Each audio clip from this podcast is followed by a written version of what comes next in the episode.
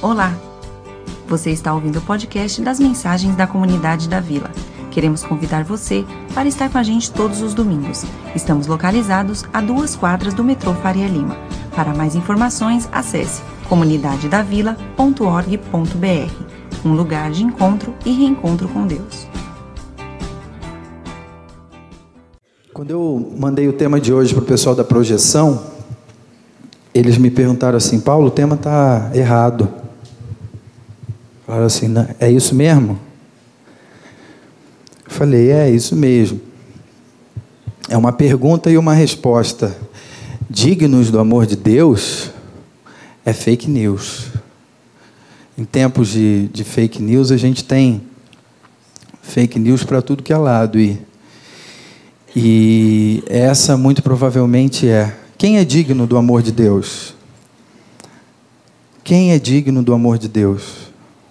Como é? Como são as pessoas? Pensa aí, que características tem? Que roupas veste? Onde se alimentam? Do que vivem, o que fazem? Sexta-feira à noite no Globo Repórter. É... Essa música que nós acabamos de cantar tem a ver com essa questão.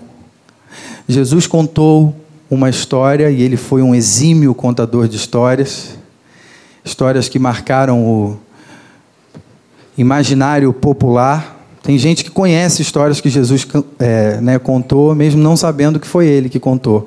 Ele contou a história de um cara que tinha 100 ovelhas e estava com essas 100 ovelhas andando pelo deserto, pelo pasto, e volta e meia ele contava para ver se tinha as 100 estavam ali. E ele teve uma surpresa ruim que foi perceber em algum momento que tinham só 99 seguindo ele. Não tinham mais 100, uma tinha se perdido. E aí sabe o que ele faz? Ele deixa as 99, foi sobre isso que nós acabamos de cantar, para ir buscar essa uma que se perdeu. É interessante, gente, porque tem uma versão, inclusive, que diz assim: deixa as 99 no deserto. Ele não levou para um lugar cobertinho, gostoso e seguro, não. Parece que ele não se importou muito de ter um prejuízo que talvez não faria sentido, que é deixar 99 ao relento para ir buscar uma que tinha se perdido. Ele conta essa história. Ele não conta essa história sozinha, isolada, ele conta essa história junto com mais duas vocês lembram qual é? Quem, quem já leu e que conhece? Ele conta a história também na sequência, uma atrás da outra. A primeira que ele conta é essa. Ele conta também a história da moeda perdida, chamada dracma perdida. Uma mulher tinha dez moedas e ela perde uma das dez. E diz que ela dá uma faxina, sai varrendo a casa todos os cantos ali, arrasta o sofá e tira o, o, o móvel do lugar e procurando, e ela acha aquela moeda. E aí diz que quando ela acha aquela moeda, ela convida os vizinhos, os amigos e fala: Gente, estou dando uma festa porque eu achei a moeda que estava perdida. Só que tem um detalhe: essa moeda não valia. Era tipo assim, dois reais. Já recebeu o WhatsApp de alguém dizendo: Achei meus dois reais, vamos, vem aqui celebrar aqui em casa. Ninguém faz isso, né? E a terceira história é a, a, a, do filho pródigo. Já ouviu? Que é a história, na verdade, dos filhos perdidos, né? Um que se perde fora de casa, um que se perde dentro de casa. Muito interessante. Jesus conta essas histórias e eu não sei se você já parou para pensar em qual, em qual, é a ênfase dessas histórias, qual é a essência dessas histórias. O que, que Jesus quer revelar com essas histórias?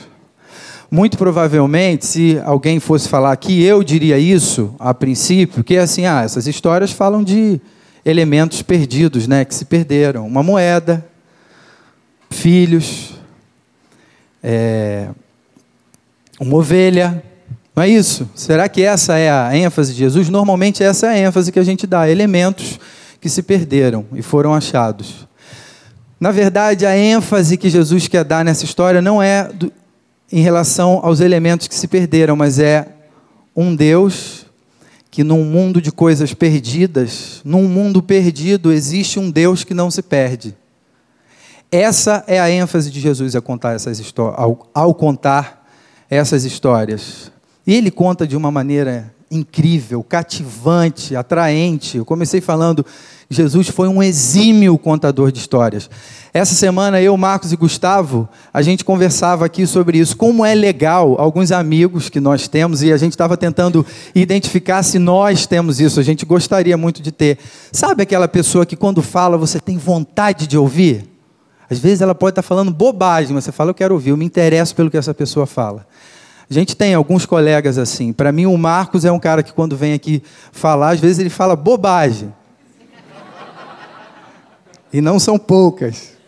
Brincadeira. Mas a gente quer ouvir porque cativa a gente. A gente ri, a gente acha interessante. Você fala, conte-me mais sobre isso. Jesus era o mestre. Nesse aspecto também. A diferença é que ele não falava bobagem. Palavras de vida eterna o tempo todo. E as pessoas ficavam fascinadas por isso, encantadas por isso. Ele estava falando, tinha alguém passando aqui longe, eu ouvi e falava: Eu não sei nem o que ele está falando, mas eu quero ouvir. Eu me interessei. E olha que interessante, ele não era alguém fisicamente bonito, interessante, você falasse, pô, aquele cara chamou atenção fisicamente. Não. A Bíblia diz que ele era uma aparência normal. Portanto, não tinha olhos azuis e cabelo castanho, Chanel. Ele parecia com o pessoal daquela região ali. Esse, esse, esse povo. Mas chamava atenção, não fisicamente, mas pelo que ele falava. Palavras de vida eterna a plateia de Jesus, digamos assim, a audiência de Jesus era uma audiência, por conta disso, extremamente diversa. Tinha gente de todo tipo. Tinha gente que você diria: esse é um seguidor de Jesus, olha a roupinha dele, olha o jeito como ele fala, olha o comportamento dele, olha o olhar dele, o corte de cabelo dele, seguidor de Jesus. Mas tinha gente que eu e você diríamos: nada a ver, esse aí não é seguidor de Jesus, mas está ouvindo ele sentado a propósito, queria fazer essa pergunta, essa reflexão para a gente. Como você olha, você já parou para pensar nisso? O que você sente ao ver alguém que não tem nada a ver com o que a gente diria que se parecem os seguidores de Jesus? Você vê alguém que não tem nada a ver, fala diferente, se veste diferente, frequenta lugares diferentes, mas seguindo Jesus, ouvindo e se interessando. Qual é o seu sentimento? Já parou para pensar nisso? Você fala, pô, que legal, alguém sendo alcançado por um amor que me alcançou. Ou você fala, tipo Jonas, a gente teve uma série recentemente que me marcou muito. Jonas, um profeta que olha para um determinado tipo de pessoas e diz: esses aqui não podem seguir a Deus, não podem se relacionar com Deus.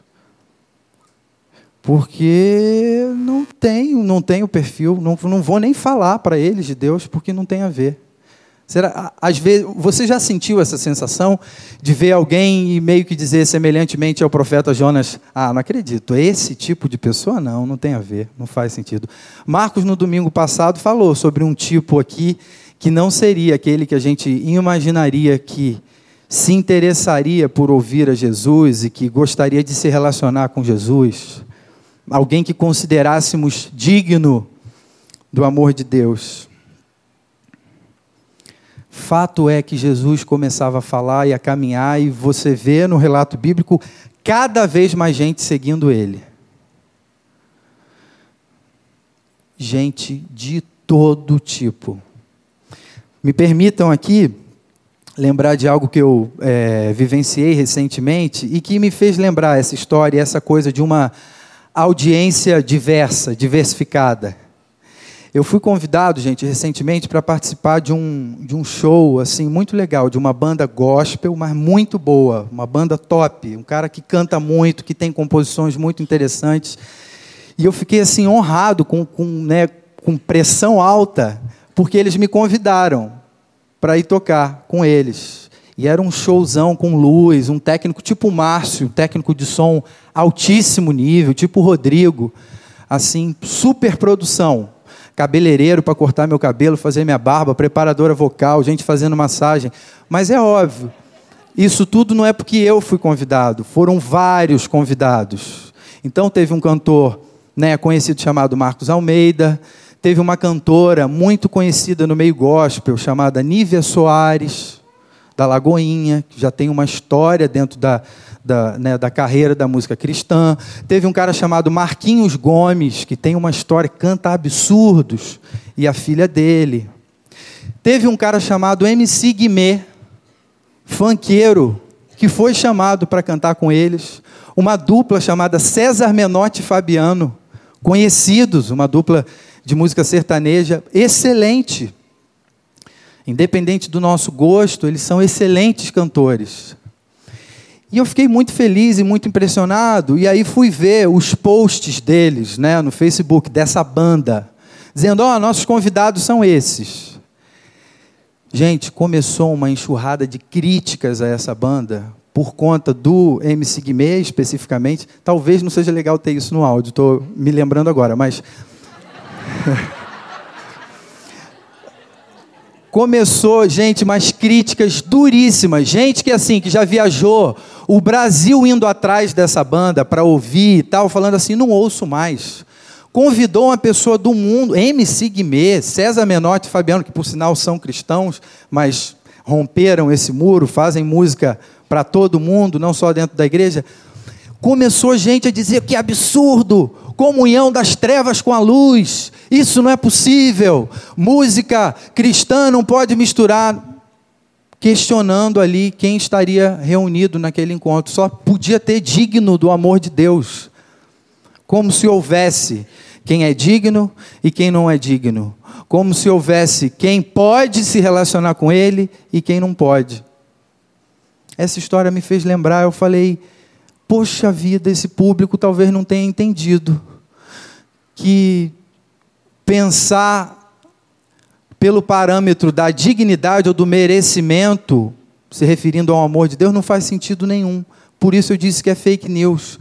Porque alguém que coloca essa expressão digno do amor de Deus numa conversa, você pode desconfiar, ele não entendeu ainda o amor de Deus. Porque o amor de Deus, ele deve ser tratado, considerado, compreendido, não a partir do paradigma da dignidade, mas a partir do paradigma da graça, a partir do paradigma da misericórdia de Deus, a partir do paradigma de um Deus que acolhe, que não veria problema nenhum numa participação do MC Guimê. A música é boa, não é? Não, não é isso que a gente está discutindo aqui. Mas eu parei para pensar e falei, gente, que coisa estranha. E a gente vai perceber no relato bíblico que na audiência de Jesus tinham pessoas semelhantes ao público dessa banda. Porque tinha gente que começou a dizer assim: espera aí, Jesus ele está sentando com determinadas pessoas com as quais ele não deveria sentar, ele não pode sentar. Ele está até dizendo que ele é Deus, ele ora, ele perdoa pecados, ele está sentando com o publicano. A gente já conversou aqui sobre isso, né? Os publicanos eram corruptos, era a raça de gente mais odiada que tinha, eram considerados traidores pelo seu próprio povo, roubavam as pessoas. A gente sempre faz essa relação, seria lava-jato hoje, o cara que você mais odeia aí na política. Jesus estava andando com esse tipo de gente. Jesus tinha na sua plateia esse tipo de pessoa. E aí, naturalmente, começou a haver uma crítica. Fala, não não não está rolando assim. Tem um do lado do outro, um fariseu e um publicano, não pode. E aí começou a, a, a gente ver essa crítica acontecendo. Quem fez essa crítica? Vocês sabem? Que grupo social começou a fazer essa crítica? Os religiosos. Os mestres da lei começaram a dizer: olha Jesus, o seu show aí, o seu evento, a sua palestra está sendo frequentado por pessoas que não pode, não pode, porque não são dignos do amor de Deus. Nós somos, eles não. E esse, essa classe começou a querer mesmo determinar quem é que pode estar perto de Deus e quem é que não pode como se fosse gente com a agenda de Deus no bolso, querendo determinar onde Deus pode ir, onde não pode, onde, com quem Deus pode sentar, com quem Deus não pode sentar. Você já viu alguém assim? Lembra de alguém aí assim na sua mente? Já viu alguém assim na televisão? Os líderes do nosso tempo, os mestres da lei do nosso tempo, Eles têm feito talvez esse tipo de movimento de querer determinar quem é que pode, quem é que não pode se relacionar com Deus e ouvir do amor de Deus? Será que isso não tem acontecido? Gente que não entende como Deus pode se relacionar com gente que não é digna do seu amor. Essa é a pergunta que alguns líderes e, e, pessoas que ainda não entenderam o amor de Deus têm feito nos nossos dias. Como Deus pode se relacionar com gente que não é digna do seu amor? Essa pergunta faz sentido? Para responder a isso, Jesus conta uma história para responder a esses que estavam criticando o público muito diverso e determinadas pessoas que não poderiam estar ao lado de Jesus, Jesus conta uma história, na verdade, três: a história da ovelha perdida, a história da dracma ou da moeda perdida e a história do filho pródigo. Quero ler com vocês o texto, um trechinho, em que ele conta a história da ovelha perdida. Olha que interessante. Está escrito lá em Lucas 15, acompanha comigo o seguinte. Olha como o texto começa. Versão A Mensagem. Diz assim: Um grupo de pessoas de reputação duvidosa estavam ouvindo Jesus com atenção. Os fariseus, líderes religiosos, a galera da igreja, os mestres da lei, incomodados, começaram a reclamar. Foram para os seus Facebooks e começaram a postar. Ele recebe pecadores e até senta-se à mesa com eles como se fossem velhos amigos. Pelo amor de Deus, o que está acontecendo? Nisso, Jesus contou a seguinte história. Imaginem que um de vocês tenha cem ovelhas e perca uma delas. Será que não vai deixar as 99 no pasto? Uma outra versão diz no deserto, para ir atrás da que se perdeu? E quando a encontrar, ficará feliz da vida e a levará nos ombros de volta para casa. Vai até chamar os amigos e vizinhos e dizer: Vamos comemorar! Encontrei a ovelha que eu havia perdido. Acreditem, há mais alegria no céu pela vida resgatada de um pecador que por 99 pessoas que acham que não precisam de salvação. Quem é digno de se relacionar com Deus? Jesus conta três histórias para pensar sobre isso. E são três histórias, gente, que não faz sentido nenhum. Jesus conta em tom de pergunta. Faz algum sentido alguém que perdeu uma largar 99 para pegar uma? Faz algum sentido alguém dar uma festa que não vale a moeda que foi achada? A resposta à pergunta de Jesus contando essa história é: Senhor, ninguém faz isso. E eu me senti extremamente tocado por algo que o Marcos falou recentemente, se referindo ao amor de Deus. E ele dizia que o amor de Deus é, é mais do que alguém que dá a vida por mim e por você, alguém que dá a vida do filho por mim e por você. Cara, isso me tocou. Depois que a gente é pai, isso fala mais forte. Imagina, cara, eu dou a vida pelos meus filhos, mas eu não dou a vida dos meus filhos por nenhum de vocês aqui. Embora eu ame vocês e admire, vocês são muito legais, mas a vida do Gabriel e do João, não dou. Eu mato vocês por eles. Aí o Marcos falou: Cara, Deus deu a vida do filho por mim e por você. Isso é um amor absurdo, escandaloso. É realmente de ir no, no Facebook lá e falar: Que palhaçada é essa? Como é que pode isso? É isso, é esse amor. Palhaçada, coisa nenhuma. A gente só está aqui por causa desse amor, debaixo dessa graça, mesmo sem perceber, mesmo sem agradecer, mesmo sem concordar. A gente diz: Eu não sei nem se existe Deus. E você respirando, seu coração batendo, e Ele te mantendo, te sustentando. Quem sou eu para questionar se até o ar que enche meus pulmões vem dele? disse um poeta muito excelente. Queridos, para a gente caminhar aqui para o momento da nossa celebração, que tem tudo a ver com isso, queria lembrar para nós mesmos, pro, ao nosso coração, que a gente não pode, não deve, não dá para a gente medir o amor de Deus a partir da maneira que a gente distribui as nossas afeições. O amor de Deus é incomparável. O amor de Deus acolhe corruptos, ladrões, traidores, ao lado de religiosos, mestres da lei, pastores, professores de escola dominical, presbíteros, diáconos, pessoal que faz o cafezinho, é todo mundo junto. É um amor escandaloso. A Bíblia, ela nos fala muita, muitas coisas sobre Deus. Ela conta histórias, ela diz com que Deus se parece, ela conta coisas que Deus fez, mas ela faz uma afirmação, uma síntese perfeita a respeito de quem Deus é. Qual é essa síntese? Deus é amor. Deus é amor.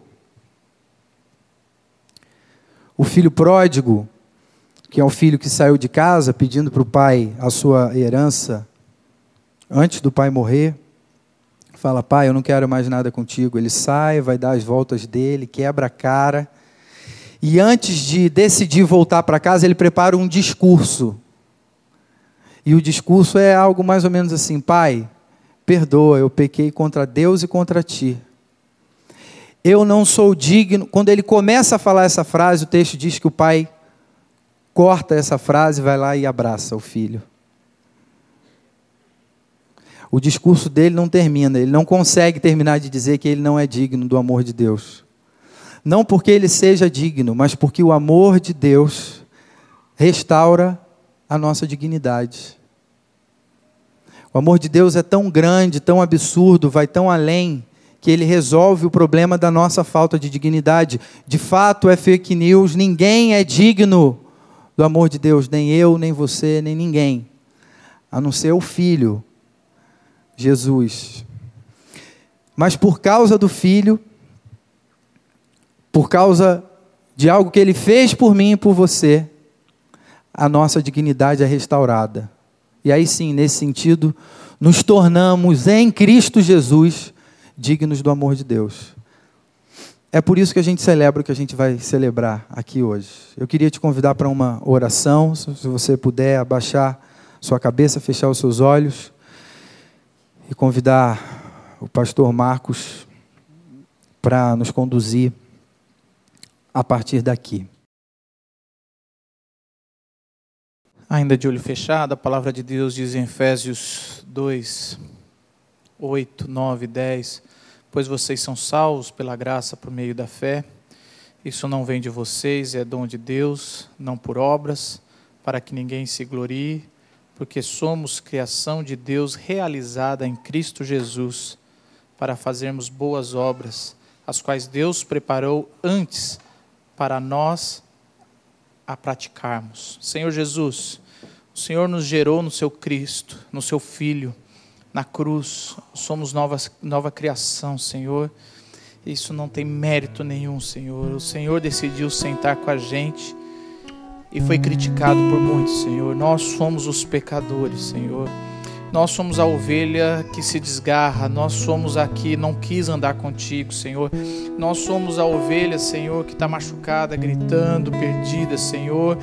Nós nem sequer fique, ficamos, Senhor, com as 99. Nós somos piores que as 99, Senhor. Mas o Senhor decidiu ir atrás da gente, Senhor. O Senhor colocou a gente em ombros confortáveis, Senhor. O Senhor nos trouxe para casa, a casa do Pai. O Senhor deu uma festa Éramos para chorar, Senhor, a sua morte, mas hoje podemos celebrar, Senhor, uma festa. Nunca ninguém nos amou desse jeito, Senhor, nem nossos pais, nem nossos irmãos, nem nossos filhos. Sentimos o amor, Senhor, um amor incrível, daquele Pai que nos ama, Senhor. O Senhor nos criou para Ti, Senhor, e em Ti encontraremos descanso. Glorificaremos o Seu nome eternamente, Senhor. Queremos essa manhã, Senhor, relembrar a cruz. E ao relembrar a cruz, Senhor, dói o nosso coração, Senhor. Dói por saber que os nossos pecados levou, Senhor, a maior dor que Deus pôde suportar, Senhor. Somente Deus podia suportar. Mas ao lembrarmos da cruz, Senhor, queremos lembrar da ressurreição, Senhor. Do corpo que foi dividido para sermos um, Senhor. Hoje celebramos uma unidade em Cristo, Senhor. Hoje celebramos o sangue que foi derramado, Senhor. O sangue foi derramado para que nosso sangue possa ser purificado, Senhor. Bebemos o teu sangue, Senhor, porque sabemos que o sangue da cruz, Senhor, nos purifica de todo pecado, Senhor. O salário já não é mais dado para a gente do nosso pecado, Senhor. Nós temos a vida eterna, nós ganhamos um bônus especial sem merecer, Senhor. Louvado seja o nome do Senhor Jesus, do Cordeiro que morreu e do Espírito Santo que foi derramado no Pentecostes, para que todos nós fomos voltássemos a Ti, Senhor. Que esse dom, Senhor, que foi dado no Pentecostes, de comunicar o que o Senhor fez, seja distribuído por todos, Senhor. A todos, o poder do Espírito Santo. Faremos isso, Senhor, para relembrar o nome do Senhor Jesus. Amém.